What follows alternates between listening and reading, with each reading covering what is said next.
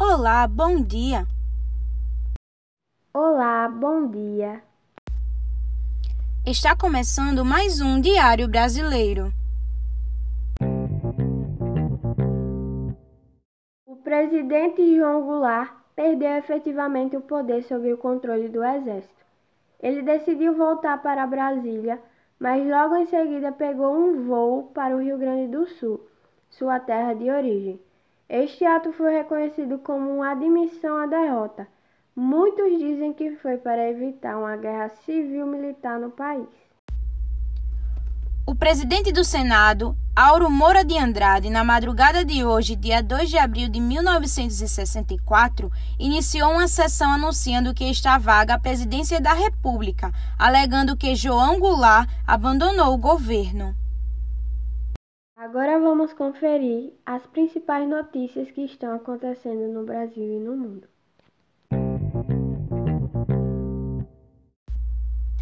Incêndio atingiu o prédio da União Nacional dos Estudantes, UNE, que se localiza no Rio de Janeiro. Agora vamos para o local com a repórter Sofia Sacramento para saber mais informações. Olá, Lohana. Olá, Beatriz. Olá a todos que estão nos acompanhando pela Rádio Gazeta dos Estudantes. Ainda não se sabe a origem do incêndio e até agora o Corpo de Bombeiros não confirmou nenhuma vítima. Recife estava acontecendo uma passeata e dois estudantes acabaram sendo alvejados por tiros de militares. Agora vamos para o local com o repórter Tiago para saber mais informações sobre esse caso. Bom dia! Diretamente de Recife, segundo algumas informações, os estudantes estavam reunidos na Faculdade de Engenharia de Recife quando, aproximadamente às 14 horas da tarde, o exército invadiu o prédio e expulsou a todos. Em seguida, os estudantes marcharam pelas ruas de Recife protestando contra o golpe militar. Quando os militares avistaram os estudantes, realizaram alguns disparos para o alto. Os estudantes revidaram com pedras e cocos vazios e continuaram gritando palavras de ordem em defesa da legalidade democrática. Então, os militares fizeram disparo na direção dos estudantes, resultando em muitos feridos e dois mortos.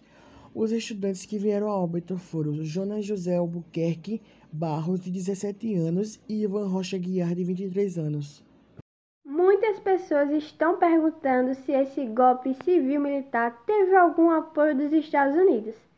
E é isso que vamos ver agora com a nossa comentarista Vitória dos Santos. Como todos nós sabemos, estamos vivendo um período drástico e delicado. O mundo está em Guerra Fria. Com a Revolução Cubana de 1959, os Estados Unidos começou a apoiar uma série de golpes de Estado, visando que a União Soviética não tivesse mais nenhuma influência sobre os países latinos americanos. Os Estados Unidos é, desenvolveu uma operação chamada Brother Sun, que tinha como objetivo apoiar o golpe civil militar aqui no Brasil. Eles designaram o envio de 100 toneladas de armas leves e munições, navios petroleiros, uma esquadrilha de aviões de caça, um navio de transporte de helicópteros com 50 unidades a bordo, tripulação e armamento completo, porta-aviões, entre outros mas como não houve qualquer resistência, nada foi utilizado. O Diário Brasileiro fica por aqui. Tenha um ótimo dia.